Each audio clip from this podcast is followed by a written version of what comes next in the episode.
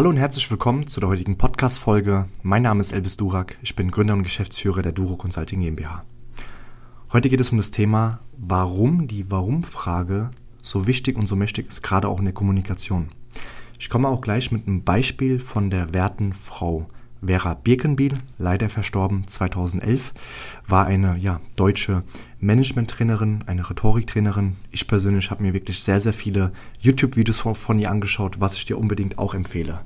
Ähm, kommen wir sofort ins Eingemachte. Warum ist die Warum-Frage denn so mächtig? Anhand einer Story möchte ich sie ganz kurz erläutern.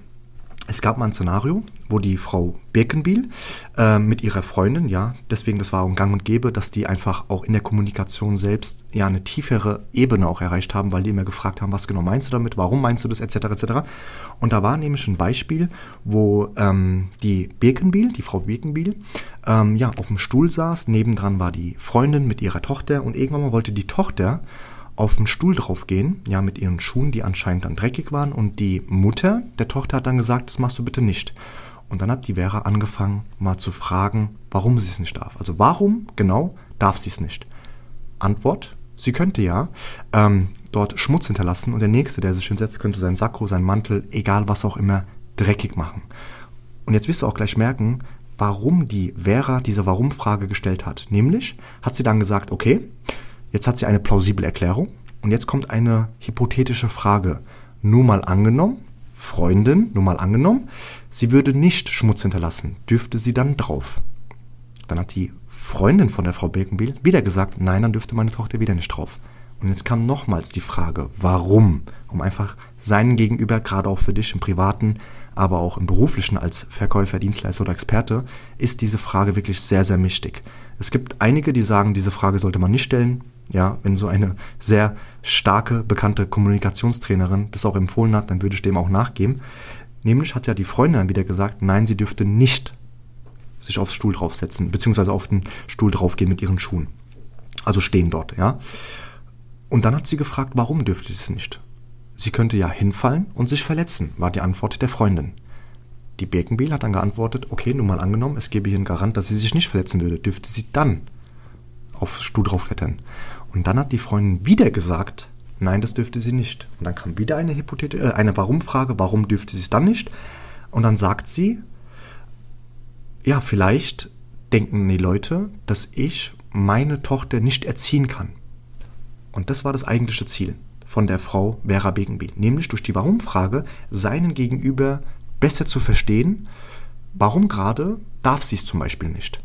Und hieran merkst du Folgendes. Wenn zum Beispiel du privat, sei es in der Beziehung oder auch beruflich, du dein Gegenüber besser verstehen kannst, empfehle ich dir unbedingt die Warum-Frage zu stellen. Und wenn du dann genau weißt, okay, das ist jetzt eine Erklärung, ja, du hast eine Erklärung erhalten, wenn du dann mit einer hypothetischen Frage kommst, zum Beispiel nur mal angenommen, es würde kein Schmutz hinterlassen auf dem Stuhl und der Gegen, also beziehungsweise der Nächste würde nicht seine Jacke oder seinen Mantel dreckig machen, dürfte sie dann sich draufstellen.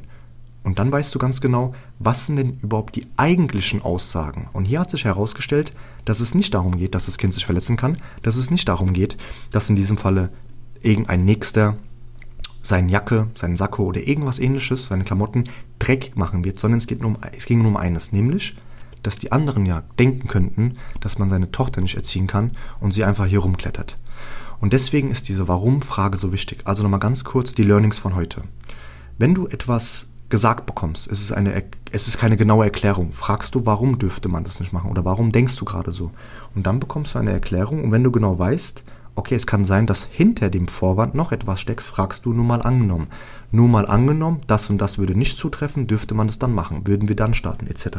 Und dann weißt du auch ganz genau, was ist denn der eigentliche Kern, was ist denn die eigentliche Aussage. Meine Empfehlung an dich, Vera F. Birkenbiel bei YouTube mal einzugeben. Das ist wirklich eine sehr starke Kommunikationstrainerin. Leider, wie auch vorhin schon erwähnt, 2011 verstorben, aber ihr Werk ist noch nach wie vor im Internet vertreten. Ich freue mich sehr, dass du bis zum Ende mit angeschaut hast und dir auch alles angehört hast.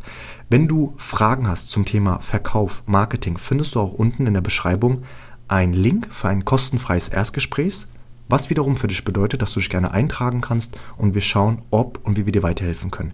Für wen ist es denn das Ganze? Das ist für jemanden, der in die Selbstständigkeit gehen möchte, ja, und keine Fehler machen möchte, oder für jemanden, der schon selbstständig ist, aber zum Unternehmer werden möchte oder einfach seine Verkaufsprozesse optimieren möchte, um bessere Ergebnisse zu bekommen.